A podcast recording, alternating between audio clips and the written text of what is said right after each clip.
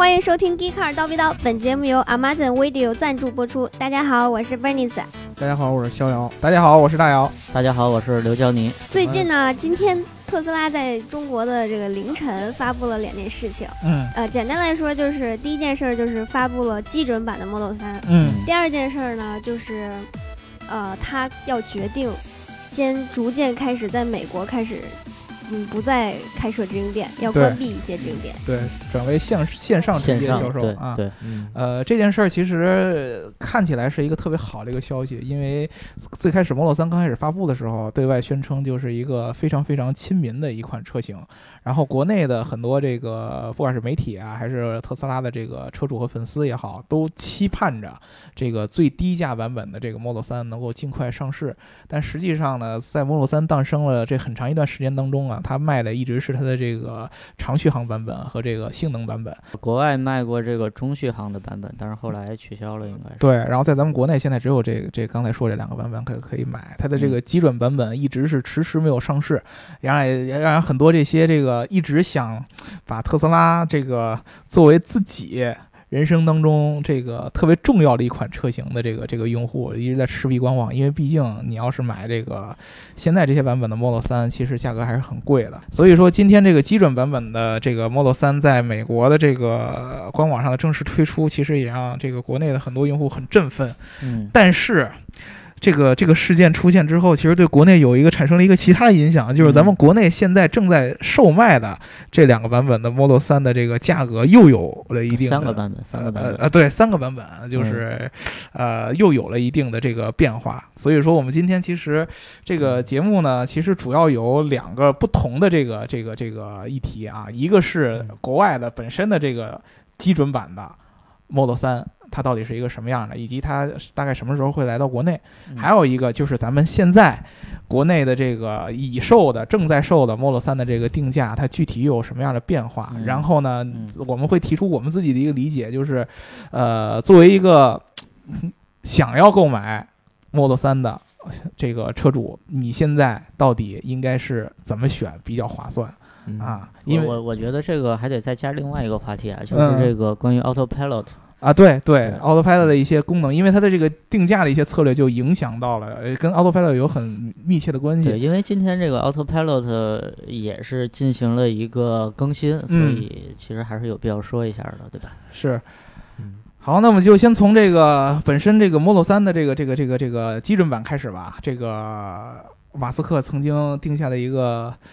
宏伟的目标，宏伟的目标，把这个电动车特斯拉电动车的这个最底价降到三万五千美元。对啊，只要美金一两万，三四万啊，三四万，对对，你这又给人砍一半价，不合适。只要美金三四万，不要随便黑人家，对不对？啊，这个这个这个三三万五千块钱，在这个美国的这个价格，其实跟。就跟德系的这个这个 BBA 已经差不太多了吧，嗯，对吧？嗯。嗯，它是这么一个一个一个一个一个定价，但是我今天真正的看到了这个三万五千块钱这个基准版的特斯拉这个配置表，我其实说实话觉得有点有有有有点失望。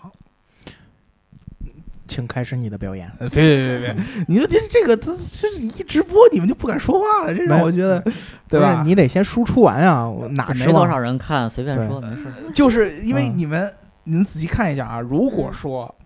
我要是想买一辆定位于 BBA 的一个这个这个这个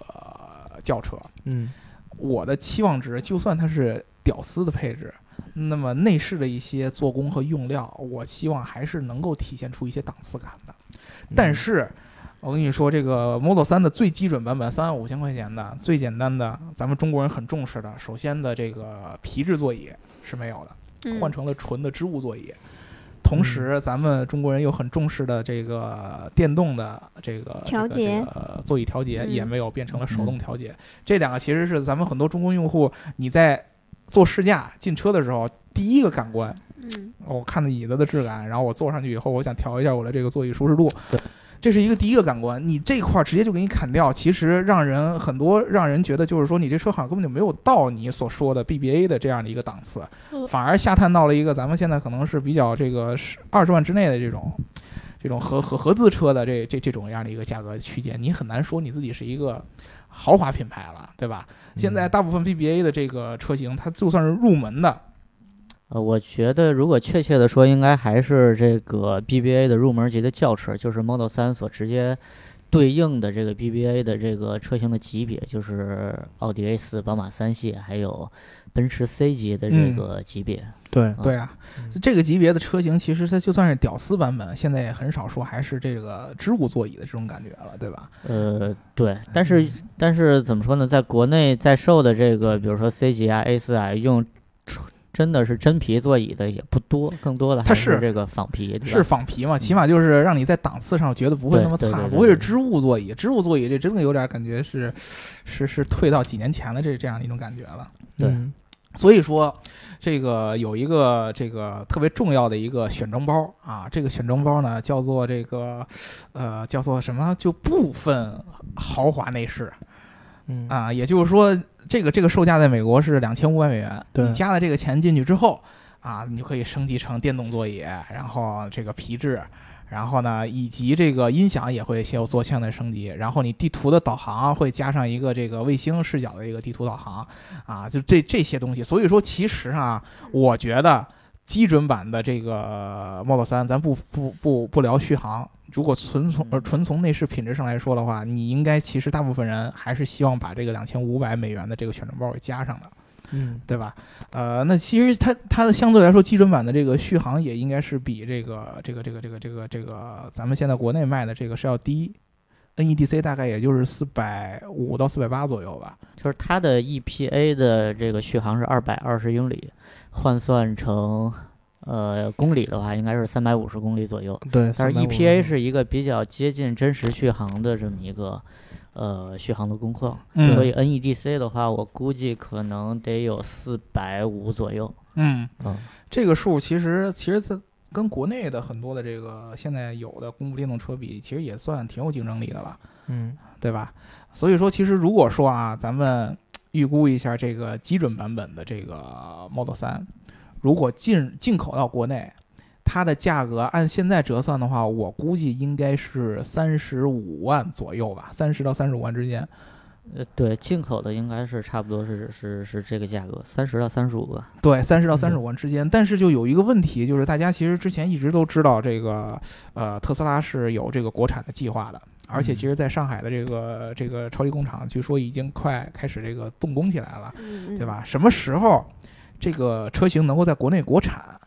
这个其实是很多用户关心的一个问题，因为如果这个基准版这个价格放在国内国产的话，那他们的售价会进一步降低。会不会特斯拉会会不会说直接就在国内啊就直接上线的就是国产版的基准版的 Model 3？这个你们觉得会是怎么样？我觉得应该是就直接上国产版的。嗯你说嗯本来三万五就没没有，本来就是就是平价版的这个车型了，嗯嗯你没必要再进口了。你再进口，你以后再在国产版的再这么一卖，你之前车主怎么想啊？嗯，对对，这个其实有一个问题，就是你之前的这个车主到底会有多少？对，嗯，我更我更新一个最新的这个消息啊，这个电动星球的谢老板刚才在微博上艾特我说，这个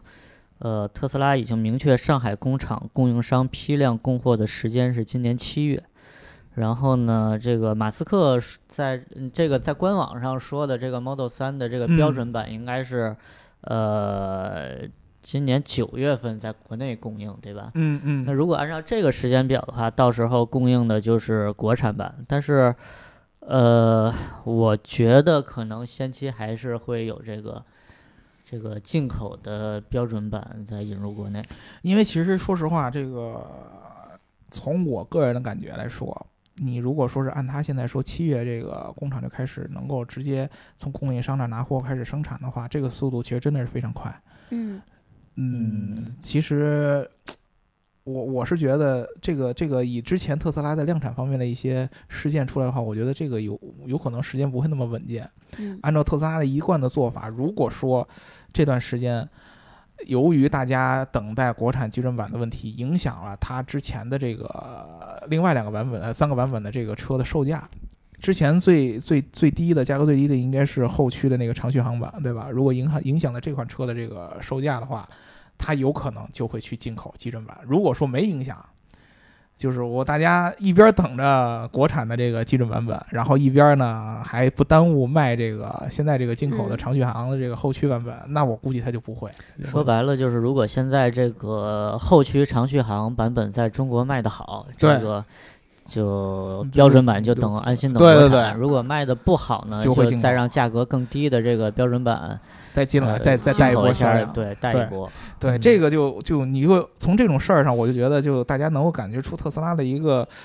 这个这个卖车上的一个重要的策略，就是一切是以销量为核心的嗯对啊，就是我做的所有事儿，你甭管是我发布消息也好，还是怎么着也好，我都是为了持续不断的去。振兴我的这个销量啊，不管是在中国的销量，还是在这个全球的销量，这种感觉其实，呃，虽然说可能跟传统车企的这个卖车的这个目标是差不多的，但是这个做法，尤其是在这个销售策略上的这种变化频率，其实是差异非常非常大的。这也其实就是咱们这个马上就要聊的这个第二个话题，就是现在的国内正在销售的这个三个类型的 Model 3。嗯，然后在这个这个基准版公布之后，它的价格其实又有了一定的调整，而且这个调整的幅度，嗯，你要说小，其实一点儿也不小，还是挺大的。这个就拿这个长续航后驱版举例啊，这个调整之前的价格是四十四十三万多，然后送一个免费的 AP，嗯，然后现在呢是 AP 不送了，然后价格呢调低了大概两万多，变成了四十万七千。对，然后呃，然后那个标准版啊，不是不是那，然后四驱的长续航版还有这个性能版，也各自优惠了大概四万块钱左右吧。对，对这个事儿要缘起于什么呢？大家有兴趣可以听我们两期之前的这个几期之前的这个节目，我们当时聊了这个 Autopilot 这个东西到底值不值，嗯对吧？我们现在肖老师一脸的这个这个 不高兴，是吧？没有啊，呃，你这你这在在蓄力蓄力啊！等我等我表演到一定时候的时候，突然大家可能听肖老师突然这这期不怎么说话，这是在蓄力。我是实在是斗不过我对面这骗子。啊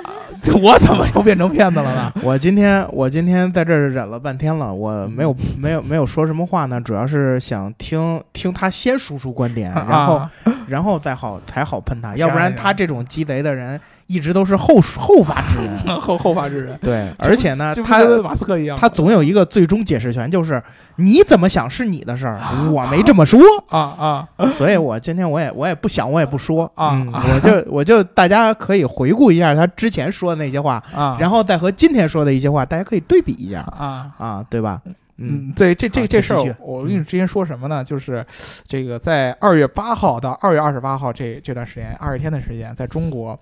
呃，特斯拉做了一个在中国独算是独享的一个优惠政策，它把嗯。这个之前的一个所谓的叫增强版 Autopilot 嗯。一个选装包，嗯，四万六千三，四万六千三，他当时嗯。官方写了一个，就是算是给这个选装包一个估价嘛，是四万六千三，嗯。把这个选装包做了一个免费赠送。当时也就是说，当时的车价是最最低的这个后后驱的这个长续航版是四十三万多对，啊，你当时只要花四十三万多买这个版本，你就自动的包含了这个增强版就所有国内在售的 Model 三都是对所有的都是获得了这个免费的 AP。对对，就是在这个这次降价之前的这个，你当然是包含这个 AP，但是在今天你再去它的官网上看，你会发现，首先这个赠送的这个增强版 Autopilot 这个选项已经没有了，对，取而代之的是两个需要你自己选的版本。嗯而且你在这个两个自己选的版本上面，你完全找不到“增强版”这三个字儿、嗯 啊！你看到的是 Autopilot，呃，这个辅助驾驶，对吧对，？Autopilot 这个这个这个这个叫什么呢？自动辅助驾驶，自动辅助驾驶。对对对对对，原文叫自动辅助驾驶。还有一个是这个 全自动驾驶功能。如果说在看这个直播的这些小伙伴啊，你们我给你下一步到这个页面，你可以看我这个屏幕。现在出现了这个两个选项，第一个是叫 Autopilot 自动辅助驾驶，然后第二个叫做全自动驾驶功能。这两个一个标价是两万七千八，一个是四万六千三，这个就给人有一个特别特别特别这个这个这个迷惑的一个点，就是我之前如果说是二月八号和二月二十八号之间订车的这个车主，我看到的那个选项虽然也是估值在四万六千三，而且是免费送给我的，但是那个东西叫做增强版 Autopilot。嗯，那我当时拿到那个东西，到底是你现在的这个东西的哪一个呢？如果是按价格算的话，好像是全自动驾驶；如果是按那个名字算的话呢，又算又像第一个。你怎么着你也不知道。事实上，我自己去做了一番研究。来，我我我觉得啊，这个我我又得给你们解释一遍，这啊啊到底是哪儿对哪儿。啊，嗯，怎么说呢？这个首先，这个变化不是说这个中国区独有的变化，这是今天马斯克发布的众多消息里面的其中之一，就是他发布了这个 Autopilot 的新功能。嗯。然后呢，之前所谓的增强版自动驾驶是针对 Autopilot 2.0和2.5硬件儿来说的，就是嗯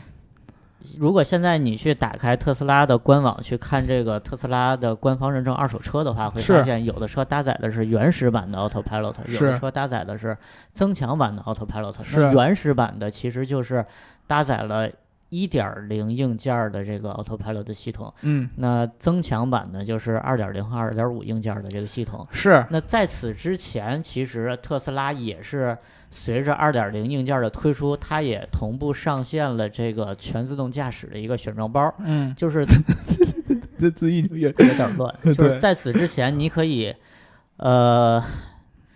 你买车的时候可以选择这个增强版 Autopilot，也可以选择全自动驾驶的这个功能包，这两个包加起来大概是七八万块钱，但是两个包。然后呢，前一阵儿时间全自动驾驶功能包下线了。嗯再后来，特斯拉中国限时免费了 Model 3的这个呃增强型自动驾驶的这个选装包，但是 Model S 和 Model X 还是需要花钱选装的。嗯那今天开始，这个全自动驾驶功能呢又再次上线，嗯就是这么一个乱这么一个关系。但是这个全自动驾驶功能和之前相比，它在描述上已经发生了一些变化，也就是说，今天这个增加的一些新的功能出现在了这个全自动驾驶功能里面，明白吗？我就觉得一定会有点乱，对吧？因为因为是这样啊，嗯呃，特斯拉是一个变化比较快的一个公司。如果你不是一个特斯拉历史研究学者，就是 一般的咱们国内的一个，咱们国内一般媒体做这事儿比较多。刘老师就因为他平常一直跟特斯拉，他的看的也比较多，因为你很难把之前所有这个他的这个一个一个版本你都跟下来。你你如果说你什么时候开始看的这个报价，你的这个认知就停留在那一瞬间，你很难有人还会往回倒，或者说去去倒倒特别特别之前以前的 Autopilot 版本。所以说，我们这个节目其实要尝试跟大家解释的一个问题，就是你现在就最近这几个月，你的这个 Autopilot 和它的这个价格到底发生了一些怎样的一个变化？我们要尝试一点一点跟大家捋清楚。咱们就从咱咱咱咱咱能就从二月八号开始呗？嗯，还能做二月八号之前吗？之前就是呃，我我我忘了这个全自动驾驶的这个包是什么时候下线的了。嗯，应该是去年十月下线。就是在此之前你，你比如说你买 S 和 X 的时候，这两个嗯包你都可以选。嗯，然后呢，但是不叫这名字，对吧？也叫也叫完全自动驾驶。在就十月份的时候，他把这个下线之后，那个叫啥呀？那个就叫增强了，是吧？不是增强型是出了二点零硬件之后，它就它就叫增强型自动 autopilot 自动啊驾驶，啊然后啊还有一个全自动驾驶包，这是两个包。啊，我我懂了，也就是说，其实增强型原来出现的位置，应该是现在两万七千八的那个位置，对对吧？对，啊，那这个这个东西我就明白了。这个这个东西我，那你其实现在就又出现一个问题，这个这个东西就更吊诡了。那如果说我原来赠送的这个四万七七四万这四万六千三的这个这个包，那么我现在这些人所获得的权益对应的是现在这个两个级别当中的哪个？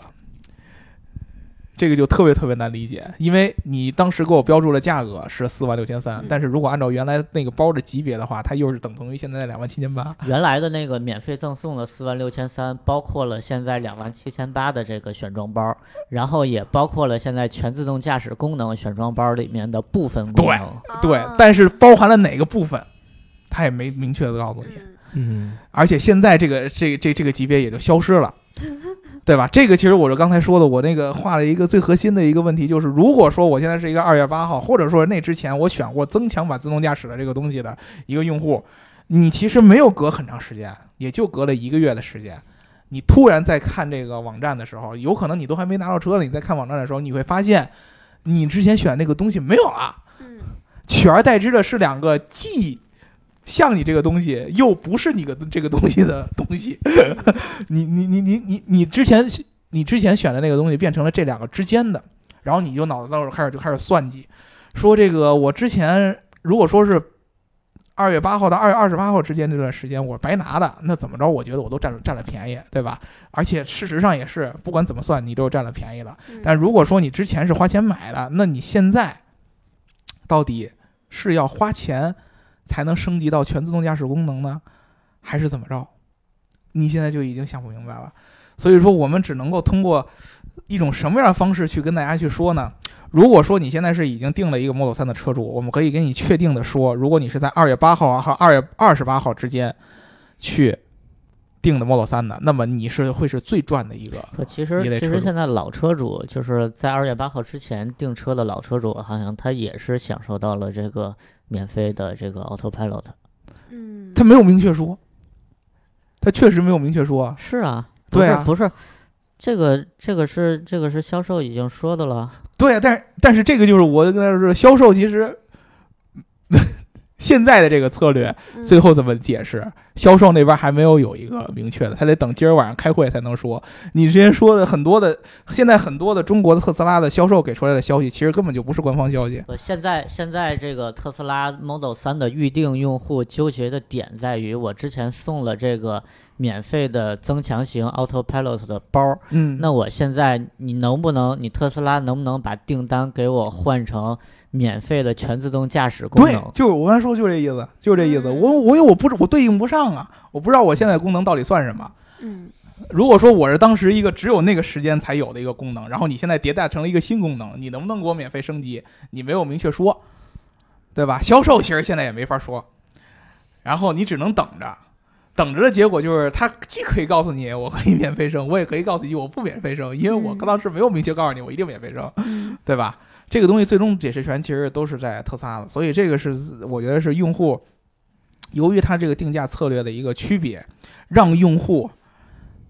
尤其是中国的用户产生了很多的不必要的一些焦虑，就是我之前花的这个钱到底是不是划算？我是不是应该其实应该等到现在再买更合适？还是因为我当时买了就合适？还是说我当时二月八号到二月二十八号那个之间才买会合适？这个应该是只有中国的这个用户在买车当中会去想一些问题，因为我们平常跟销售在聊的时候，经常就会听销售说一句话，说你现在买这个车是最合适的一个价格，嗯这个很很很好理解嘛，销售都希望给你这个这个这个这个都卖车。但是你现在看到了特斯拉官方这个消息之后，你又会觉得，哎，我是不是当时被他蒙了呀？这个出现一个什么问题呢？就是用户他的信息也是很很很有迷惑性的，然后你让销售也会产生一个很迷惑的一个信息，对吧？这这种嗯，现在其实是很多这个就少少数的啊，不是很多少数的特吹，还有特斯拉的这个铁杆粉丝，嗯以及非常喜欢琢磨的 Model 三的这些预定车主，嗯他们大概能把这件事儿搞清，但是对于大部分。呃，Model 3的潜在受众来说，这几个之间的区别是，我觉得是肯定搞不清楚的。是肯定搞不清的呀。对对啊，是肯定搞不清的呀。然后这个就是其实他，我们就说这个销售模式上一个区别啊。肖老师，你作为一个传统的一个燃油车的一个深度用户，你觉得什么样的销售模式能够代表中国的大部分车主？呃，我说这话估计该喷了，我没关系啊嗯啊！这个嗯如果特吹不喷我，你就不配做特吹啊，对吧？那你本来就是嘛，你要做这个打嗯大大局者，你就要你就要这样嘛，对吧？嗯，我觉得，反正我们之前录节目的时候说，这个特斯拉的这种销售模式呢，嗯能够推动这个传统车企的这个转型，让嗯大家去学它。结果我现在发现，他好像自己也没太弄明白自己应该怎么去哎，就是因为他没弄明白，对，所以说他要选择一个他随时好变的一个模式，嗯，对吧？所以这样就导致了一个什么结果呢？导致在短短的几个月之间，它的价格变化了无数回。嗯。然后呢，让让比如说我一开始我花五十万的人，嗯。和我中间花四十五万的人，和我今天花四十万的人，嗯，相互之间怎么聊天呢？对。对，因为你说不清道不楚，嗯，你说你这个你花多花这个钱，你买到多了什么呢？好像又没法说的特别明白。你对说你少了什么，好像也没说太太明白。因为这个 Autopilot 这个东西，除了就像刘老师刚才说的，真的是硬核的人去了解它的功能的话，很难有人把这个东西明确说清楚。咱们一个一个来、嗯来来来去分析啊。首先从这个销售策略上来分析。之前那个 Bernice 说的这个呃特斯拉希望在美国逐渐的这个取消掉线下的这个直营店，转到线上的纯直营销售。这个销售模式，我觉得在美国他这么做是有一定道理的。首先，他希望进一步的降低成本；第二，其实在美国很多的买特斯拉的这个车主是比较硬核的车主，他是真的就是喜欢特斯拉，因为他有一个跟中国的很多电动车主的一个致命的一个区别，他是同时既可以买电动车，也可以买燃油车，然后他嗯选择了电动车。对，对，那么他做这个选择肯定是有他自己的一些理解的，他肯定对电动车相对来说有更多的一些认识，然后他又选择了特斯拉，毕竟特斯拉这个价格也不算便宜，对吧？那么他一定对特斯拉理解会更深一点。在咱们中国，尤其是你像北京这种地方，很多电动车主出现了什么问题？是我不得不买电动车，因为我只能买电动车，我只有电动车的牌照。我不是在电动车和燃油车之间做的一个均衡的选择，我是因为我不得已才买的电动车，然后我的这个预算又觉得特斯拉是最符合我的预算的。他其实在这个情况下去买特斯拉的话，他不会像真正的咱们微博上也好，网上的这套特斯拉的粉丝那样去花这么多时间去了解特斯拉的历史、它 Autopilot 功能一些原理，以及这些这些各种各样各样的特斯拉的销售的这些策略。他的做法还会像肖老师刚才提的这种传统买车的这样的人的这样的做法，类似我去一个线下直营店，我跟一个销售聊，我跟销售聊我能不能试驾，我试驾我觉得高兴我就买，嗯对吧？还是这样一个逻辑。那这个逻辑的时候，你会出现，你会发现特斯拉的这个这个这个价格的一个变动，会对这个价值链上的不管是用户还是销售，都带来很大的一个信任的风险。第一个，呃，跟大家透露一个消息，就是比较明确的一个我的一个小道消息，就是特斯拉在中国的销售其实跟总部之间的信息差距还是有的。啊，总部一般，你像咱们公布的知道这个信息，销售之前都是不知道的，就跟咱的信息接受时间是完全同步的。啊，突然有一天媒体也知道了他们价格策略变了，然后销售跟媒体一样知道，甚至于可能销售还没媒体知道快，因为你媒体就是盯着他的，人销售可能人人还人还想别的事儿呢。对，所以说，经常就是他们销售突然一夜之间就发现自己第二天的销售话术都得突然的改，而且怎么改，总部提前没有任何的通给他们通知，那他们怎么办？他们会突然有一天会面对很多用户的这个疑问，哎，之前这个这个这个原来说送 Autopilot 这个东西是不是一下就没有了呀？那还有那个之前买了的，那我送的这 Autopilot 到底具体是什么，和现在有什么区别？他都得面对各种各样的问题去解答，这个就是让他觉得很吊诡的一件事儿。对于用户来说，就是我刚才说的，他就会自己去琢磨。你你你现在你首先官方的信息跟销售跟我的信息我对不上号，对吧？然后呢，我自己又感觉这个这个这个学我学不明白，他就会有一种一直一直在在去琢磨这个钱到底值不值的这么一个焦虑感，对吧？咱们把这个技术说完了，呃，就这个销售策略说完了，咱就得说这个具体 Autopilot 这个功能。其实，马斯克做这次的价格的调整，就像刘老师刚才说的，主要其实是 Autopilot 功能上的一个升级。你从这个这个他们这个官网这个上面也能看得出来，现在分出来这个两个配置，最基础版的 Autopilot 自动辅助驾驶，其实就是咱们理解的一个最原始版的这个 Autopilot 的一个功能，类似于咱们说的之前一直跟大家聊的 AEB、ACC 啊这些功能整合在一起的一个比较线性的一个完整驾驶的一个功能。但是相应的，第一个，马斯克在之前的这个广播当中说了，我今年就能实现全自动驾驶，所以他又把全自动驾驶这个功能包给你开放出来，啊然后他又告诉你说，相较于第一个这个加上四万六千三，你相当于两万七千八，这个能多出什么呢？第一个多出一个 Navigate Auto Autopilot，这个功能在国内还没有开放。但是你将来有可能一旦开放，你可以升级它，这是第一个。第二个，你将来可以升级到一个所谓的高速路上的一个一个一个一个一个一一一个自动驾驶你可以从匝道导航到匝道但是这个功能什么时候能在中国开放你也不知道。所以说其实现在如果你说你在两万七千八的基础上你再花四万六千三买的这个东西其实都不是绝大部分都不是你立即能享受到的还是期货还是跟之前的那种全自动驾驶功能的性质其实是差不多的对但是这里边有一个最重要的一个区别，跟之前的全自动驾驶的就是很多特吹，这个是特吹非常非常尴尬的一个地方。你能炒出来的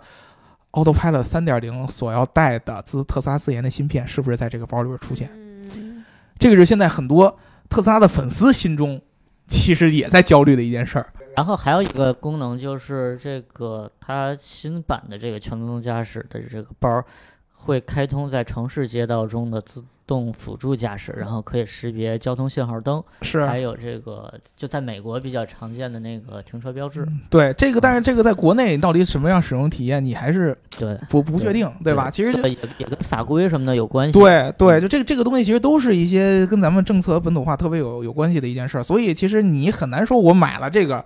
多花这四万六千三，我现在立即就能用得上。我买到了，还是一个将来我可能能用上的这么一个一个一个感觉。唯一一个让人觉得特别特别 exciting 的，就是这个硬件，嗯就是这个芯片是不是换成了特斯拉自研的？但是这个芯片到底换没换，特斯拉居然官方没有给一个明确的说法，这个也是让我觉得就是有点儿，确实让我觉得有点不合适。啊，我以为是脸疼呢啊。哎，这不是脸疼啊，嗯 嗯，这为什么会是脸疼？你？你倒说呀？啊为什么呀？对啊。啊，这个我引用一下大老师的原话啊，啊，但是这个你们大家听不着，因为那那期就 你这个 因为那期那期那期就没有播出，当时我们当时我们都快打起来的那个版本。大老师的原话是这么说的：说你花了四万六千三，嗯。你就相当于买了一个未来，嗯不是咱们未来这个车啊，嗯 是是买了一买了一个 future，嗯买这 future 带什么呢？带在这个硬件条件下，所有的自动驾驶功能都能给你实现，是对吧？是这是在未来。嗯结果呢，首先现在换芯片了，嗯 这个芯片收不收你钱也没人跟你说，嗯对吧？是不是我花了那个四万六千三之后，这个芯片也给我免费装回来？是，还是说我花了那个四万六千三之后，我还要再花一个芯片钱？是嗯，对吧？嗯然后这是一点，另外一点呢，就是大老师说了，哎呀，这个现在呢，你没有办法，不得不去选择它。嗯为什么呢？因为只要你想要自动驾驶功能，嗯，你就得花这个四万六千三。对啊对，对，我当时有一个最重要的，但是，啊哎，我们这儿这儿有一个问题，就在于我们当时说的是，它之所以和传统车企有区别，是因为你这个四万六千三，你花给了你花给了一个期货，嗯，一个软件嘛，对说白了就是。你不能你不能你不能去考虑说这个你现在我这儿有 AEB 有什么什么有什么什么之类的，然后嗯，它特斯拉也有，所以你就觉得特斯拉这个四万多不值。而是而是这个别人的三万块钱、两万块钱，甚至一万多块钱值，所以这次特斯拉突然给了一个两万七千八百块钱对，的这么一个价格，是什么呢？是我只给你到这儿，嗯。嗯。你就花两万七千八，我就给你到这儿，对，未来跟你没什么关系，是你要想未来你得哎。单花钱嘛，对吧？对吧？但是啊，确实是有嗯。很多这个特斯拉的铁杆粉丝，认他他他他知道这个 Autopilot 是什么，然后也意识到它是具有可成长性的，然后他也愿意为这种可成长性买单。但是，呃，当时特斯拉的2.0硬件出来，然后号称可以具备 L 4到 L 5级自动驾驶功能的时候，就是这套硬件可以支持。它这个 L 4到 L 5的自动驾驶功能的时候，我们其实就写文章说过，这套硬件在这个冗余度还有它的这个安全性上，很有可能是达不到特斯拉或者说马斯克他说的这个目标的。嗯对我，所以我觉得呢，就是剩下这个，也就是说，当时花了四万六千三，现在你可以想想，我刨开这个两万七千八之后，我剩下的钱还值不值了，嗯对吧？而且而且我再补充一点，就是嗯，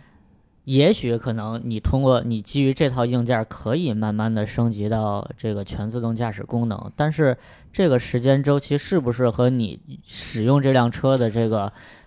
全生命周期相匹配？六哥，我我都快感动哭了。上次我也在跟他们说这个，结果三个人一起骂我。可能可能你三这辆车开三年、开五年就卖掉了，但是可能这个功能需要六年、七年、八年才推送出来。是这个有一个最然后你就相当于四万六千三减去两万七千八之后，剩下的钱就撇了。这个其实就是我当时咱们核心其实争论的一个点，就是你你跟我说的这个点不是一回事儿，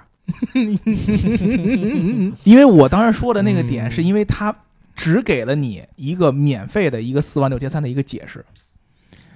在那个时间段，嗯他只给了你一个免费四万哎，六千我。我觉得啊，我觉得咱现在就别聊这个国内的限时免费这件事儿了。对对，呃，对对，就当时就是因为就二十天的限时免费，你你你得让大家知道特斯拉是一样什么种公司嘛。它四万六千三 和现在的四万六千三，如果你定义是一样的，然后你明确告诉他我是迭代了，你都可以。但是你现在是没有这么告诉我。我刚才就有一个重要的问题，我唯一被被打脸就是我当时我跟你说了，我不相信它的定义会变。但是它现在二十天以后，它定义就变了。对，其实它嗯这个价格很容易让人产生误对解。对就是之前的对增强版 Autopilot 和你现在全自动就是居然是居然是一样的。然后嗯这个东西是让所有的就是中国人的逻辑是我你你应该主动教我，嗯我我多傻都是我牛逼，只要我花钱。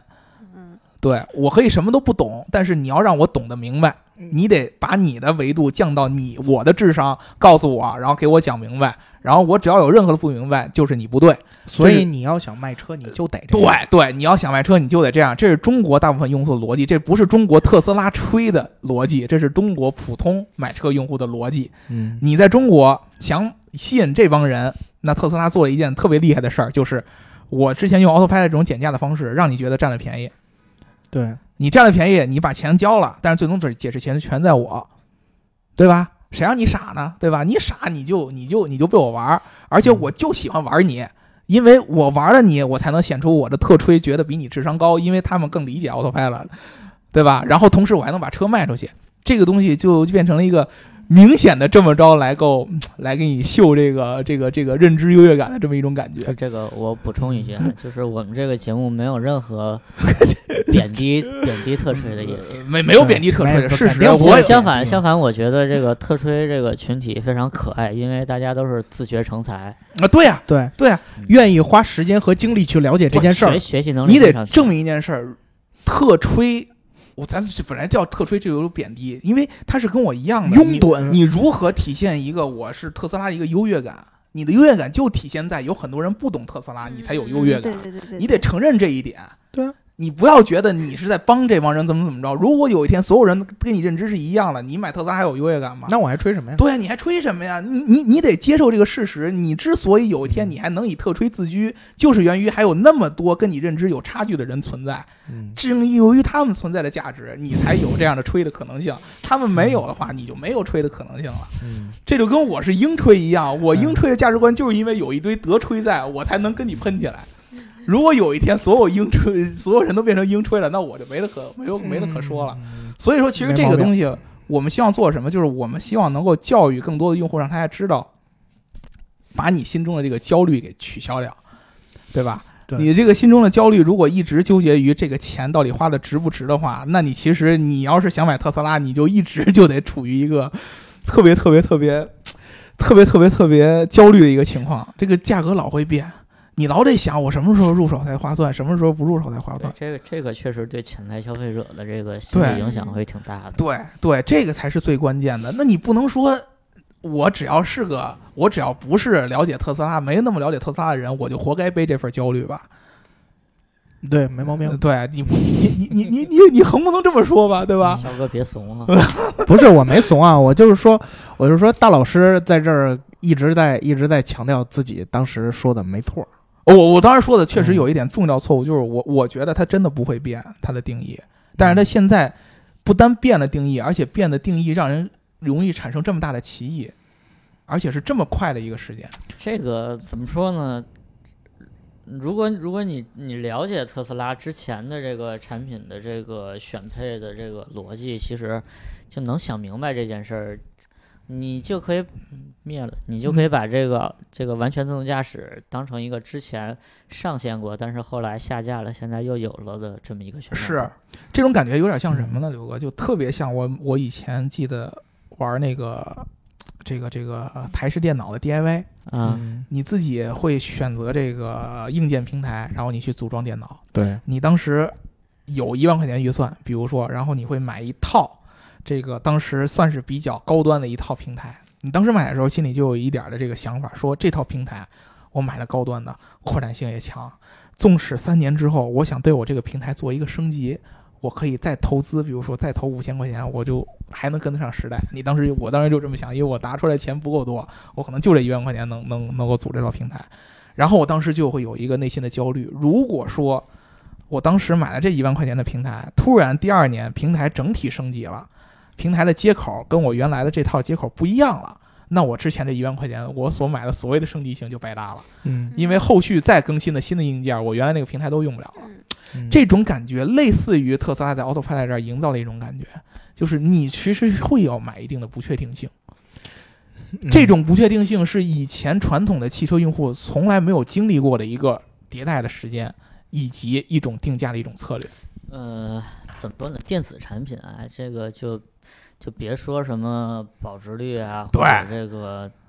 这个价格体系的稳定这件事儿了。对，这种感觉就类似于什么呢？你所有纠结于 Autopilot 这件事儿，它就只只是特斯拉这辆整车上的一块电脑。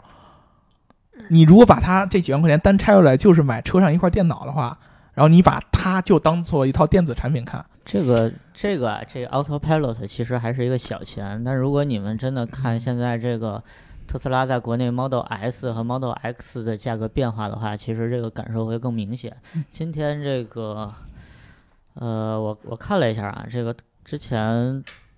就是 Model X 现现在如果你去打开这个特斯拉官网去看这个 Model X 的话，它现在没有这个呃数字的这个版本的显示了，只有一个长续航版，还有一个狂暴加速的性能版。那它的基础售价现在已经从七十七万八千二起售了，然后这个版本同样的电池容量和续航里程的版本，在之前是要卖一百多万的。嗯，嗯，这个差价就更大了。对，对，这个差价就更大了。其实咱这儿重点聊了摩半天 Model 三，最苦的就是原来 Model S 和 Model X 的一些车主。最苦的是原来 Model S、Model X，而且还选了 Autopilot 和完全自动驾驶哎对功能、对这两个包的用户。对，其实这些用户非常让我尊敬。我以我写见轩辕，这就是 大老师最近这几次聊特斯拉一直在强调的事儿。对啊，你能就是提供的，我拿我的时间，我拿我的命，我拿我的钱，你能提供的就是金子、喷子和你肉身所能体验的数据，哎，对，买就完了。就就这三个。喜欢就买，买对对就完了对对对对对信仰充值需要需需要计算吗？需要算计吗？对对对，对啊这个这个东西，我觉得有一个我为信仰充值，这需要需要算计吗？有有一个问题，就是你如何做一个好的特吹。嗯如果你像想要以我这种鹰吹，我的我我作为英吹的一种心态是什么呢？我特别喜欢别人看不懂我，嗯，我也喜欢我自己看不懂别人，因为我觉得我特殊，嗯。我比别人高端，这是一种病态的一种领先心理。但是如果说你是想为更多的人去传递特斯拉的理念，你作为一个特锤，首先你不应该去秀优越感，嗯。你应该尝试把这些很难理解的东西说成一个让人普通用户能够接受的一套逻辑，然后渐渐的也成长成一个对，你的。这是两种，嗯一种是你就觉得你自己作为一个小众的人群就很不错了，就像我这样，嗯对吧？还有一种是你真的希望帮助特斯拉进一步的扩大影响力，扩大影哎响力。这个这个其实国内啊有一些这个特吹，通过自媒体的方式在做这些这个产品的普及的工作，比是如说小特叔叔啊，对对对对这种，我觉得是非常有帮助。因为我跟你说，我我说实话，我觉得特斯拉的这套产品逻辑和销售策略，在美国它发展的可能会更健康一点，但是放到咱们中国，由于咱们中国是一个更加传统化的一个汽车的一个线下的一个销售逻辑，嗯它的这套逻辑很难把很多的咱们这个普通的汽车用户教育好，嗯，很容易给人一种，他不是说教育的方式问题，是很容易给人一种厌烦感，就让人觉得我不信你了，我就以后都甚至都不愿意听你教育了，因为你如果说我现在，你说我现在一个一直想攒钱买 Model 三的一个持币观望的一个人，你这么来回来去的，你让我搞得我都不愿意花这个心思再去在这儿折腾了。对，对吧？会有这么一种感觉。所以说，其实我还是觉得，对于特斯拉来说，它好好在一个它打破了传统销售模式，它不好不好在于它没有把这个新的销售模式教育用户教育的足够好。就教育用户的这个责任啊，现在落到了很多特斯拉铁杆粉丝对这个手对对，这个东西其实是不对的，因为你在中国，其实说白了。你想要卖车，这是你在中国的目的，所以你才想要做国产车，所以你才在工作中国也铺线下店。你这是你的目的，但是你同时又没有能够把中国的这个销售策略啊、用户体验这个执行到极致，这就给人一种感觉，有一种高不成低不就的一种感觉。你既然说你想在中国多卖车，那么你就先按照中国这套用户的这套嗯销售逻辑先来，你慢慢把他们教育的差不多了，你再转成你美国这一套都没问题啊，大家肯定都愿意跟着你走。但是，但是你想过没有？没有啊？就是正是因为特斯拉的这个直营的这个这个销售的这种这种性质，所以它才会非常任性的去不停的修改它的销售策略。这个如果是在传统品牌有经销商模式存在的这个体系里面，其实是非常难做到的。对，这个我是特别特别承认的。我其实我甚至我觉得他现在去变这些销售策略，我觉得都 OK。嗯，区别就在于你变销售策略咨询，你为什么不跟中国的销售团队打好招呼？嗯对吧？嗯你为什么不跟？你为什么不在中国多做一些教育用户的事儿？嗯因为其实中国的用户，他尤其是很多普通的用户，他接受教育的很多的这个这个这个这个直接的来源是来源于线下店和销售的，嗯这是这是实际。我给大家举一个例子，就是我对面尊贵的梅赛德斯奔驰车主肖老师，其实之前是跟我说过，他要想他妈想换车的时候，想考虑捷豹的 F Pace。啊，对，嗯，对，但是就算是肖老师他是媒体圈的人，当他去到捷豹的店里，然后捷豹的销售没有给他提供一个很好的一个体验的时候，他也嗯依然决定了选择了放弃了捷豹这个品牌。本来我们两个已经马上就要处于一种大一统的一个 一个一个环境了，结果由于一个销售的一个不太好的一个服务的一个态度，让他直接就选择放弃一个品牌。嗯这个在中国，我觉得是亘古不化的一种很普遍的很很普遍的一种现象。还有很多人因为销售的呃对一一一点细节、一点礼仪不到位啊，或者什么之类的，转身就走。是。对，所以说你其实我我我我在想起现在你比如说未来他们做的这种、这种店，它其实就是把直营和传统销售的这种方式给它捏在一块儿，嗯。做一个中间的一个东西。包括其实我我也问过很多特斯拉的销售的朋友，他就说嘛，以前他们的逻辑其实也是很像跟用户先做朋友，我通过跟你做朋友，我教育你这套特斯拉的理念，让你喜欢上特斯拉，然后你买。然后呢，发现这种方式可能马斯克觉得太慢，太慢，没法说我啪一下我就把这个这个这个这个销量给振兴起来。而且对于 Model 三来说，其实它的用户群体相比之前的 Model S 还有 X，其实是是会更复杂一些。这个用户群体的构成更复杂一些，对，不是所有人都说都喜欢说我买个车然后跟你交个朋友这种模是是，对，所以说你你一定得建议相相应的，你既然 Model 三到现在这个位置，你已经直接下探到，就是比如将来支持基准版在战士已经下探到 BBA 这个级别了，嗯你就得尝试去用一个中国用户能接受的方法去教育这些中国用户。你包括我在内，你就算我是一个病态、极其变态的一个英国吹，我也得承认中国的用户的思维逻辑，大部分的思维逻辑就是这样的。你要想卖车，你就得按这个来，嗯，因为毕竟你，你除非你不承认你你是卖车的，嗯你就承认你是个卖理念的但。是，但是我我不太认同你这个观点啊。我觉得其实特斯拉的这种直营的模式，还是给我们的这个汽车市场带来了挺多的这种呃催化的作用，还有这种积极的一些变化。你比如说传统车企四 S 店的模式，它的获客成本是多少？其实是非常高的，包括销售线索的获取，包括这个整个。店面的人员的这种成本支出其实是非常高的，对，那在这种情况下，尤其在车市不好的时候，你怎么样去提高自己的这种销售销售的效率，然后去提升这种就是降低这个单车的获客成本、销售线索的获取的成本？其实特斯拉给我们提供了很多可以参考的这种东西，而且我也觉得，就是我们所谓的汽车新零售里面的很多很多点。都在特斯拉现在的这个直销模式里面有所体现。对啊，你比如说这这个口碑传播啊什么的，然后社群化营销啊什么的嗯这些东西，我觉得你不能说它的这种直销策略完全不适合中国市场。对我我我我你你没没明白我刚才说的这个，我完全完全我认同它的直销模式特别好。嗯，我我我不认同的地方就是它居然在直销模式这么好的状态下，还存在于传统车企才有的中外信息差距的问题。呃，这个我觉得很难去解决，对啊，就这个问题其实才是我觉得一个特别重要的一个一个一个一个总关键部。和中国区之间有信息不对称，嗯对对然后销售和用户之间有信息不对对称。你这样一个问题，其实有部分影响，把你本来直营要要要体现的一个东西的内核给它给去掉了。我对我我我理解你说的了，对对就是本来在大家的心目中，直营是非常对，高效的一种对形式，而对对且特斯拉也，比如说，它也推出了这种送车上门哎交付的这种形式，哎对对其实都是为了提高效率。对但是在现阶段，在国内的特斯拉的销售里面，其实存在很多低效沟通的情况。对对，而且这个这个东西其实是非常非常可怕的一件事儿。我我从他们销售这儿也感受非常非常的无奈，就是他们觉得这个信息其实根本没有像之前公司的那个嗯，那个那个本来的愿景时候那样说，我就直营就是为了让大家都是完全一体化的，每个人嗯都是特别爱特斯拉的这种这种感觉。你你其实你本来就是要营造这种形态的，结果最终你在这个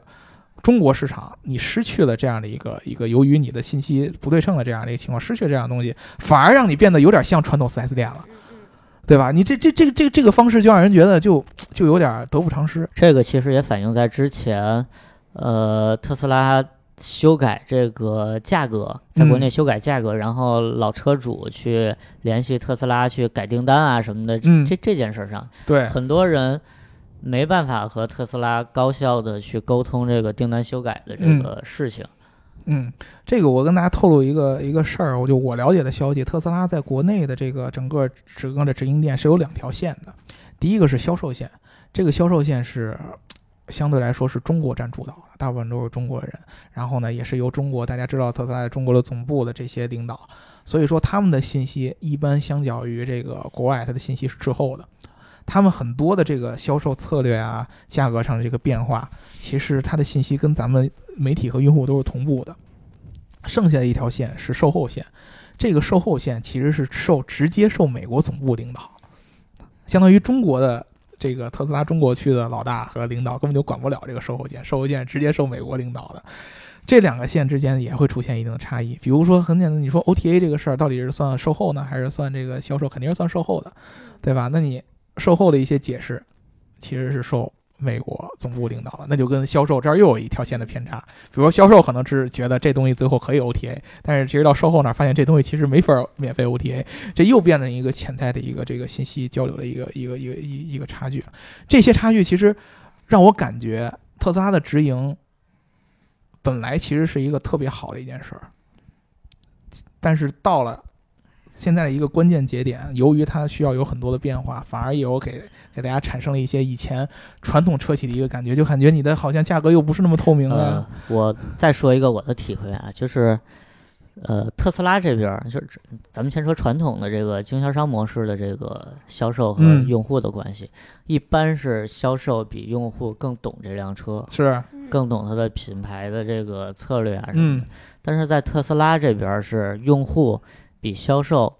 比大部分销售更懂特斯哎拉的产品以及它的策略以及这家公司。这是他觉得，对吧？但实际上呢，如果说你真的想在中用中国再开始铺更多的 Model 三的车的时候，你就会应对出一个用户觉得销售应该就应该比我懂得多的这么一个情况了。但现在的事实是，用户比销售懂得多。是啊，但是如果说他现在的目标是我想要更多的用户去买，刘哥，我补充一句啊，嗯你就会出现一悖论啊。你你这个就是你现在提到的这个用户比销售懂得多的时候，是因为现在它这个呃特斯拉的销量还没有达到马斯克预期的那那那么大的我我所接。触到的这些用户，对对我所接触到的这个用户群体，确实要比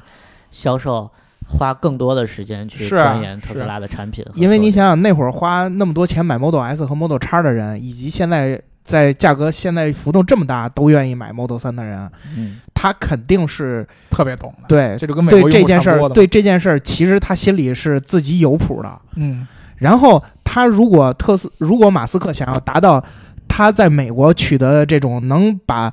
Model 三卖到和这种所有的 B 级车，或者说所有的这个奔驰啊、宝马呀、奥迪啊这种这种车加一起都要都要多的这这个量的时候，你就会面临这一个点，就是你的这些受众用户是形形色色的人，而且他们会非常习惯于之前 4S 店销售模式的这种人。对，然后他们问的这些问题呢，无非也就是那些希望你能够，就是就是那种能够让你完全给解释清楚、给说明白，然后给特别透彻的告诉我的这这种事儿。对，我不，我没有心思去管你到底怎么怎么样了，你就告诉我，我这个事儿值多少钱，对我这个东西值多少钱你。不给翻译成一个我能听懂的语言。哎，对你翻译成一个我能听懂的语言，对，然后我就考虑买你。对甚至到那个时候，很多人，我这儿其实我也想补充一点啊，就是到那个时候，很多人其实就不考虑什么 autopilot 之类的这些东西。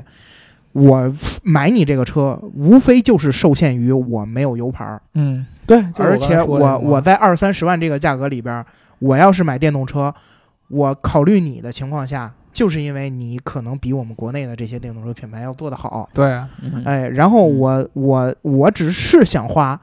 三十万出头的价格，对，然后呢，你不要给我再去玩什么文字游戏什么之类的，我就想我就想花这个价格，你给我达到这个价格就可以了。嗯，这个说白了啊，就是嗯特斯拉其实它在国，尤其是在国内面对一个挺严峻的问题，就是它的服务能力怎么样去随着这个销量的提升以及用户群的扩去扩大大，去对相应的去提升自己的服务能力。对对这个事儿，其实我之前我跟那个我在特斯拉做销售的一个认识的一个朋友也也在聊，他就说最开始他们算是第一批进特斯拉的销售，那会儿公司招人的标准跟现在完全不一样他。撑的时间还挺长的。对他，他他之前是他也是在英国上学，就之前进去一批，大部分其实都是对特斯拉很了解，嗯，然后很喜欢特斯拉，也嗯最起码是很喜欢电动车，很喜欢车的这嗯这类这类的销售。去那儿其实就是为了，呃，就觉得特斯拉这个品牌好。然后呢，当时特斯拉对销售的要求也是，就跟现在咱们很多嗯国内新造车一样，你要跟用户交朋友，去教育他，跟他嗯说特斯拉的理念。所以说，他们其实当时所有销售的收入什么的，它的体系都跟咱们传统的国内的这些汽车 4S 店的销售都不一样。嗯，人也不一样。那会儿的是主要是买 Model S 和 Model X 嘛，那会儿其实销量也不高。嗯，后来 Model 3出来了，销量开始往上涨了。然后呢，这是第一个。然后他们特斯拉的这个总部也就开始特别重视销量。第一个就是，如果你这个线下店卖的不好，就开始撤。卖的不好就开始撤，中国的线下店嘛，就是就是相应的开始关。如果说这个这个这个这个销售的这个价格的策略也开始变，以前是只招这种喜欢特斯拉的人，现在重点招的是什么？就是以前做汽车销售的人。会卖车的人。哎，会跟你聊什么？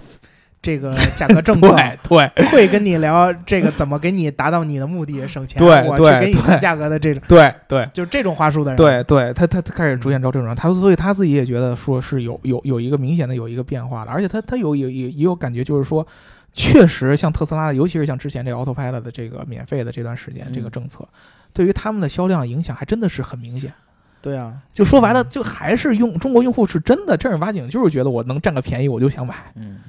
他就说，而且就是明显感觉就是用户就是会先发短信，嗯先发微信来问你，哎呀，这个怎么怎么怎么着，然后他得听嗯销售给你讲一遍，嗯，然后他能踏踏实实来买，嗯，对，还是这样的。而且他还说了一个我觉得特别有意思一件事儿，就是在美国，嗯他是要做这个直营，相当于你在手机上就可以直接下单。嗯那也就是说，所有线下店这个流程，包括试驾呀什么的，销售跟你聊聊天儿什么，这些全都给你去掉，你就是直接跟官网的一个机器直接做，就是高效嘛。就对特特别特别高效。这种其实就是要对这种对特斯拉，就像刘老师说的，嗯你的了解甚至比很多的特斯拉的员工都要高，嗯，对吧？你是一个已经在其他信息源被教育好的一个特斯拉用户，就差最后下单这一步了，直接高效，我也省钱，对，你也省力。但是在中国其实不是这样的。他说了，好多中国的用户还是期望什么？我我听说了 Model 三这车，也有人向我推荐了，这是口碑的你来给我讲讲这车好在哪儿你？先给我讲讲这车好在哪儿，嗯，对，我得再去试驾一下，哎，对，我才决定买不买。对，这个时候就遇见问题了。遇见问题就是什么呢？嗯很多用户他找不着能试驾的地儿。嗯第一个，因为他特斯拉直营店不像传统四 S 店铺的那么多；第二个，就算我去了，没那么多销售能够带着我去试驾，也没那么多车能带我去试驾。嗯所以特斯拉之前在中国做了一件什么事儿呢？就类似于现在说了，你开一千公里可以还，嗯你可以先去把这车买走，嗯，提了以后三天不满意，你给我还回来。七百公里好像是。对，这就相当于就是你买后再试驾呗，对吧？然后现在又尝试了，就这三天可能都不够，扩大到七天，再扩大到七嗯天，嗯这个其实就是一个本来的一个、嗯。一个一个逻辑，跟跟跟淘宝七天无理由退货，七天无理由退货。对这那你接着说，你接这。这这这个感觉就其实你不觉得就是它其实在尝试往中国上面有一定的变化，但是它又它又有的东西它又变不过来，对吧？嗯我其实还发现一个这个情况啊，就是刚才说到，其实大部分 Model 3的，就是一我所接触到的 Model 3的用户比比特斯拉的销售要更懂车。嗯，但是如果你扩大到整个电动车群体来看的话，看的话，电动车的购买者其实普遍比汽油车的购买者要对这个产品研究的更透是彻。对，然后另外一个方面呢，这个电动车，尤其是这些新造车团队的这个呃店面的服务人员，其实他们的人员构成已经不是像传统 4S 店的那种人员构成。传统 4S 店就是我就是卖车的人，对对招的卖，车的人。但是你像未来，然后像像什么前途小鹏的店，其实它很多招的都不是原来汽车行业的，是，可能是苹果店的，对然后甚至未来它会招很多这个、呃、空姐嗯，嗯，去提，这感觉因为他要保证自己的服务能力。嗯，他要去招很多非汽车行业的人过来，嗯然后这些人其实他对于汽车的了解，你别说对于电动车的了解，对于汽车的了解可能都不是特别深入，嗯甚至他可能都没有特别娴熟的驾驶的技能。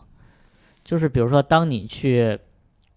店里要求试驾的时候，很有可能没有一个合适的人选去可以陪着你去试驾，因为他不太会开车。嗯，嗯，所以说其实这事儿到最后变成了一个如何在直营模式当中又找出一个有中国特色的，特色的 一个直营模式就是式。这两天我们传统传一直在聊统的汽车销售啊，色它没法保证一定的这个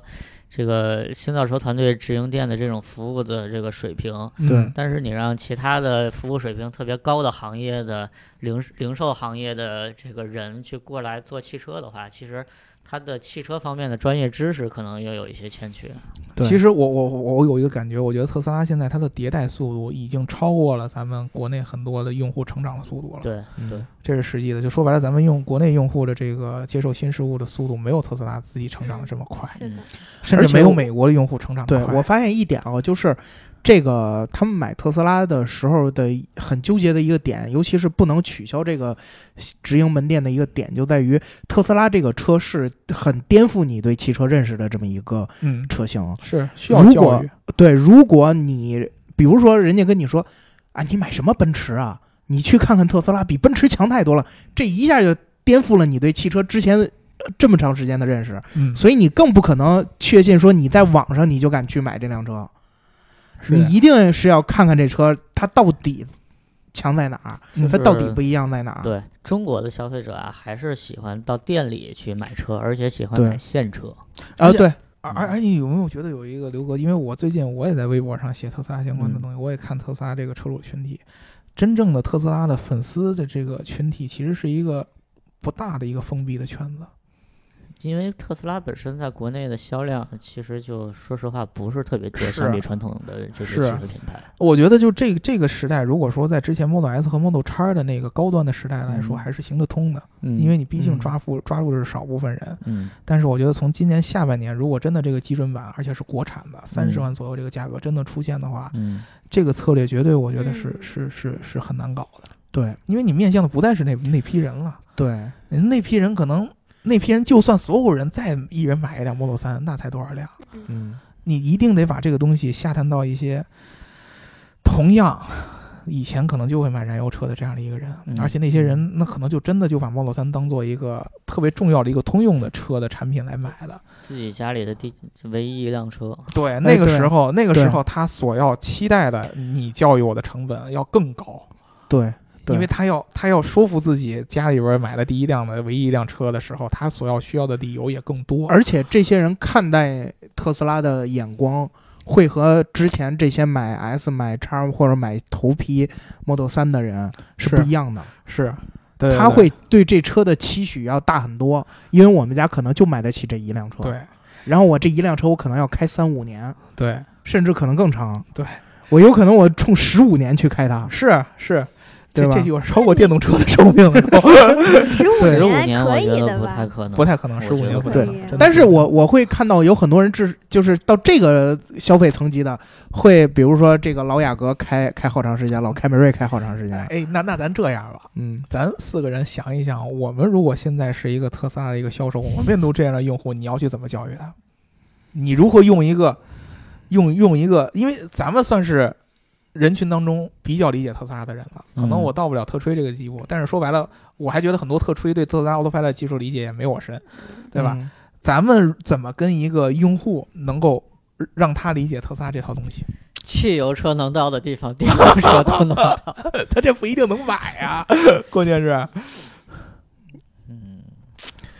那你怎么说呢？难度有点太高了，咱换一个难度吧。就说现在，如果他这个用户已经想好要买特斯拉了，嗯咱告诉他，你就算买 Model 三，你应该买哪款，嗯哦或者你应该等什么？这个根据我头两天推销出去的这个经验，我觉得还是还是跟他说这个 Autopilot 免费这事儿特别管用。但是现在已经没有了对现在没有了，所以我会建议他，啊。我会建议他，这个特斯拉这个 Autopilot 你就不要选，你就当整车就给你便宜了三万，嗯，然后你你如果这时候你还觉得贵的话，你就等国产之后，你选一个你你选最便宜的那个盖板，然后嗯。你去加一个内饰，然后剩下的事儿你就不用考虑了，三十万块钱嗯，就你能获得一个比同价位的奔驰 C、宝马三系或者奥迪 A 四空间大一些，呃车新一些，然后这个嗯、技术炫酷一些的电动车是。就可以了。如果换成我的话呢，我其实一直觉得，这个这个这个这个这个，现在去买 Model 三，如果你是买这个后驱的这个长续航版本的话，应该还算比较划算的。嗯，嗯然后呢，你就现在其实这个选装包其实更合理了，因为原来那个选装包最低档就是四万九千三，现在最起码最低档是两千七百两万两万七千八了，你就买这个最低档的这个、哎这个这个选装包。对，了，这这就为什么之前咱们聊的现在也不对，因为之前聊的四万六千三和现在的这个又又不是一回事儿，两万七千八又不是一回事儿，你就甭管之前了。啊，对，你就甭管之前了盯着现在，嗯你就知道，就是买特斯拉，如果说你对 Autopilot 感兴趣，你就花最少钱，就买两万七千八，这就 OK 了，不要买那个多加了那四万多块钱的那个全自动驾驶，因为那个东西确实不太行，嗯，不是不太不，啊，听到这话我哎，这区别啊，倍感欣慰。之前的四万六千三和现在四万六千三不是一东西。对，这嗯，如果说你将来有一天你发现真的想买的话，你再花钱去升级，哪怕我觉得都可以。我可以这样理解吗？就是大老师，你之前的四万六千三呢，你到之前说，46,300你相当于扔了一半儿。如果这次你再选，你相当于七万四七万四千一百块钱，然后你扔了四万六千三。之前那四万六千三 应该现在于相当于现在的两万七千八的那个档。哎，对，所以你之前花了四万六千三，你就跌了一半嘛。是是是，对，啊然后这次就不要去买这个七万四千一百块对对钱那个了。对对对，那会儿就跌了更多。你要不就你就跌了四万六千三。啊，对如如果我是特斯嗯拉的销售啊，我觉得这个不应该拘泥于这个 Autopilot。对你看，按照现在特斯拉 Model 3在国内的这个售价来说，它的这个售价可能和宝马的这个五系是在同一个级别里面。那五系一个月的销量大概在一万两千台左右，然后它二零一八年卖了可能是呃十几万台。嗯，其实，我我说这个意思就是说，在中国，其实有能力消费这个四五十万级别的车的人，其实是大有人在的。那特斯拉怎么去抢这部分市场？我觉得还是要让大家正确的认识电动车的这个好与不好，然后正确的认识电动车能给你带来哪些方便，然后对你来说会有会有哪些可能存在的不方便的地方。嗯，让大家让尽可能多的人都能正确的认识电动车，而不是在微博上听一些恶意带节奏的人。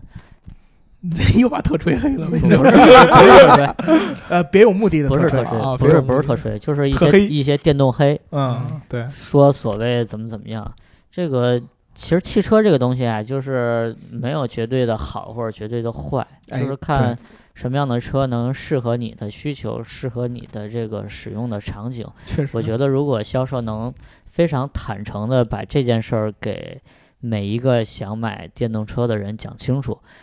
呃，可能会有获得更多的这种潜在消费者的一个信任和接受。是，呃，反而，呃，在另外一种情况下，有些车企宣传所谓的等速续航啊，然后什么这个超长续航啊，全球首款什么 AI 定制的这个电动车啊，我觉得这种行为是对消费者非常非常不负责任的行为。我觉得这种行为就真的是特别让我想骂脏话。嗯，嗯，这种其实就有点像什么呢？就是其实就跟特斯拉这种有时候拿个这个 Autopilot 这东西玩个价格的这个东西有点有点像，就是其实打的就是你的认知差，嗯，对，就是拿你的认知差。让让你 让让你产生一种购买的欲望，这就邪教嘛，让你崇拜我嘛。都一样。对这这种我觉得，就为什么其实咱为什么聊今天聊了半天这 Autopilot，其实如果他之前没拿 Autopilot 这个当做一个降价策略，也没这事儿。对，来自美国加州的著名传销企业，对啊对啊。嗯其实，其实也没这事儿，这就是因为拿这么一个让你有认知差的一个东西，让然后把你一个特别关心的、希望认知的一个价格，把这两个捆在一块儿，这个东西就就很难，而且让销售也很难。因为我觉得，我相信啊，很多时候现在特斯拉销售不是他主动想去拿这个东西去跟用户说，是因为这个东西出来了，用户主动就会来问。销售其实也挺也挺无奈，也挺真挺无奈的，对啊，就突然有一天，突然有一天，突然所有用户都过来说，哎，奥特派的免费是怎么怎么着，再加上媒体这么一一说，对吧？这都都开始问销售，那你说销售怎么答呀？公司又没告诉我应该怎么答，对吧？我又没有，我又我又不知道 三点零关机了。对，三点零 自营芯片的时候，自研芯片的时候什么时候上，我又不知道，对吧？对但是我客户又得问我，我要说我我都不知道呢，客户显得哎你们这真不专业，这什么公司，对吧？我要说知道，万一又说错了。哎，对，说错了，人家更人家人家更那什么你这东西其实也给挺给销售挖坑的。我觉得就嗯是对特斯拉感兴趣，以及对特斯拉的这种销售销售模式感兴趣的人啊，就是其实可以去直营店里去看一看，跟销售聊一聊，然后跟去看车的人聊一聊。主动跟销售做做朋友，对，可能你你你会有很多就是这个。就是比这个网上获取的信息更深层次的一些认识，因为嗯网络上，呃，毕竟是少部分人在输出信息。对。而且这个信息，我跟你们，我跟你们尝试说一下，这个本来在中国的这个特吹的一个信息来源，很多在中国的特斯拉的粉丝，他也不是有很强的自我信息辨识能力。对，你就举一举一个最简单的特斯拉信息是什么？马斯克的 Twitter，嗯，然后国外的、美国的特吹网特吹 YouTuber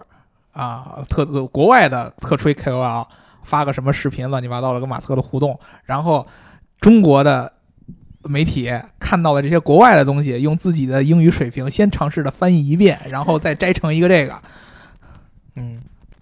这个中间有多少的信息是有可能出现错误？信息出现出现的偏差，信息出现的时间的变化，你你根本就不知道，嗯，你根本就不知道。最好的一种方式就是每个人，如果你都能够直接看到伊隆马斯克的推特，那就然后你还都能看得懂，那你就当然就好了。关键你现在不是这个东西，所以你中间只能一道一道一道一道传下来。所以说，其实我其实觉得这种口碑营销，尤其是在特斯拉这种情况下，从外边的一个互联网的世界传到咱们中国互联网世界，本来就有一道信息筛选和信息的传递错误的问题。这个时候，你如果没有一个官方的一个信息纠正、嗯，信息的一个证明的话，就会给中国的用户产生很大的误解的渠道。结果你官方的这个效率跟人家一样，甚至还没人快呢。哎呀，这个东西就确实让我觉得是有点那个、那个、那个、那个，有有有有有点难受。尤其是我之前看到 Autopilot 很多，其实大家都是都是在聊一些什么什么马斯克的传教问题呀、又有什么嗯安全的问题啊，嗯这种就更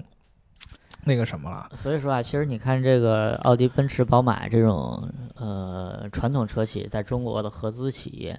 比如说一汽、一汽大众奥迪，嗯然后华晨宝马，其实他们是对于中国消费者还有中国市场已经琢磨研究的非常非常透彻了。毕竟也来中国这么多年了。对这种这个建立起来的这种对于市场认知的优势，其实，呃，特斯拉在这方面确实是有很长的这个路需要走，我觉得。是对，所以我我我才觉得，其实我还真的挺挺希望这个 Model 3如果能在这个基准版的国产的同时，嗯它能在这个信息教育上再更进一步，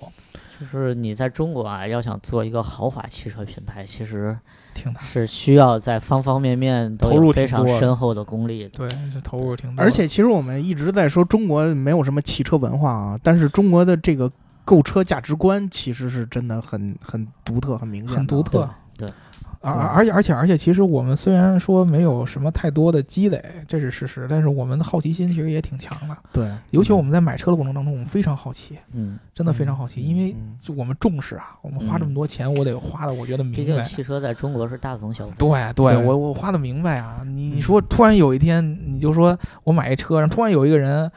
说，哎，我觉得你买这车不值。纵使是对。啊，纵使说我可能无所谓，甚至于说我都不理解你说的不知到底是什么，甚至如果你说的不知，我觉得我都用不上，我都不搭理你，我心里就但是我心里会对呀、你都你都会觉得那什么，嗯。嗯，所以其实我我挺好奇的啊，就是呃，特斯拉这种呃销售的模式以及它做事的风格，对于中国的这个汽车零售领域，还有中国的这嗯。个汽车消费，能产生多大的这个影响力，以及是能在多大程度上改变中国消费者的一些购车的习惯以及信息获取的习惯。是这个是其实我特别想看到最终答案的这么一件事儿。对。对，我觉得最简单的，马斯克所有的推特在官方微博上都同步发，翻译成中文。现在已经就是这样了。但是另外一方面来说，就是，呃，作为这个美国加州温室花朵的特斯拉，要想在中国真的能有这种比肩 BBA 级别的这种销量或者说成功，其实它要走的路或者要学的东西，其实不仅是产品本身。虽然可嗯能 Model 3在产品力上，呃，怎么说呢？不能说产品力，严格的说在，在这种这种炫酷感啊、科技感上啊，要秒杀什么宝马三系、奥迪 A 四这种车。但是，仅仅产品做得好，其实在中国是远远不够的。嗯它还需要全方位的这种，刚才说到全方位的这种能力，比如说对于市场的这种了解程度，对于用户的服务能力，对，以及他自己内部把这些混乱的东西梳理干净。我觉得这些其实对于特斯拉在中国发展的这种考验还是挺大的。对嗯。对，所以说这个其实我觉得还真的还是有挺挺多的需要做的事儿的，要不然其实我真觉得这基准版出来以后啊，其实是个双刃剑。对，真的是个双刃剑。因为他我觉得啊，马斯克之前其实一直是在被被大家惯着，他就可以说你不理解我，你就可以不用买我的车，你不用怎么着。嗯嗯。但是他现在是想把车卖给不理解他的人，那对呀、对啊，是啊，那就相当于是他想把车卖给大猩猩，嗯，对吧？那他就得去跟大猩猩聊，他他得去说服大猩猩去买他的电动车。那哎，这这这不一样，这不一样。大猩猩是知道它是个什么样的车，然后他不理解。哦对你现在他尝尝试的就是这个就是双刃剑的点。哦，不知道他是什么车对对对，你相当于现现在不理解你你想在一堆白纸上画字儿，嗯你想，你想，你想画一幅在一个白纸上给一堆不知道是什么好什么画什么什么人的人写嗯画一幅画，你给他看，但是你首先你得教他什么画好，什么画不好。对，对你你得去嗯。教育他，你得教育他，我这个画法是有我独到的东西在的，你不能说就是我画出来了，你看吧，你看不看得懂那是你自己的问题，哎，对，现在。是不能这样。但是这个事儿如果真的做成了，也挺牛逼的。真的挺哎牛逼的。这个我因为我我其实我对马斯克他是有信心的，因为我觉得他在欧洲玩这一套的东西，在中国可以玩，唯一就要解决的就是信息差问题，嗯。因为咱们中国是一个太太太特殊的一个信息环境了。嗯，你在国外所有的口碑传播的信息渠道，在中国都要有一个，都需要有一个发酵的过程。发酵和传递的过程。嗯，有一个信息差，一个一个一个一个一个一个传递差的一个问题，嗯你能把这个解决好，不管是官方嗯还是你的这个用户端都能解决好，嗯那就我觉得就特别特别完美了。嗯，所以其实站在站在角度来看啊，我觉得特别特别有意义的一件事儿，就是通过特斯拉在中国的这五年的发展，其实我我自己对于中国汽车的这个用户的呃信息获取的方式，以及这些传播的通道的这种呃理解，其实也在不断的加深。我觉得嗯这个可能是。呃，对于特斯拉给我们，或者说给其他的一些媒体人，然后给特斯拉的这个用户所带来的一些呃切实的改变，就是你如何重新的审视你自己，你自己对于信息的这种呃梳理、获取，然后鉴别的这种能力。是，对，如果这样的话，那咱中国就成长的就不单单是汽车工业了，那汽车用户都有很大的成长。就是其实它对你的思维模式的冲击还是挺大的。是，哎呀，就是我就是怕嘛，就很多人就是因为你不先给他吊起来，他都。他就一旦觉得你这个思维冲击对我是一种羞辱式冲击，我就不理你了，是吧？我再也不变了，对吧？好吧，这个咱们这一期就聊到这儿吧，好吧？好这个关于这个特斯拉的定价问题啊，如果咱们这个听众朋友们，你们有想要买特斯拉的这样的这个 Model 三，尤其 Model 三的，我们的建议啊，嗯。就刚才已经跟大家说了，就是如果说你现在有这个基准版的这个这个这个需求，那你就等。你就说，我就想三十万左右买特斯拉，你就等、嗯。等这个国产来了以后，嗯，然后尤其听我们节目，肯定我觉得相信都会对 AutoPad 有一定理解了，那你就买最便宜的那个版本的 对，但是我觉得现在这个四十万的这个长续航后驱版，其实就已经挺值的了。对，但是如果说你现在就是有钱，我四十万想买特斯拉这样的车，那你就是买现在这个版本，我选两万七千八的这个宣传包啊，嗯。听我们一句劝啊，哎，那是听我的劝了啊，听一劝，听一劝，听一劝，嗯，好吧，好那我们这期就聊到这儿吧，嗯各位，拜拜。然后，拜然后我再说一句啊，就是说一句，就是那个看直播的同学，可能有的没有这个关注我们的节目。我们这个 Geek 卡刀逼刀的节目是在这个喜马拉雅这个平台上面去播出。嗯，对，然后你在这个平台上面搜 Geek 卡刀逼刀，就可以找到我们的这个节目。然后也欢迎关注我们，然后多多的点赞、打赏、评论、加转发、转评赞。转评赞我们媒体中最理性的特斯拉吹，好吧？对，对对，我们的本质还是特斯拉吹 对对，吹的维度不一样而已。嗯，对，好，各位，拜拜。批判性的吹。拜拜，拜拜拜。拜拜拜。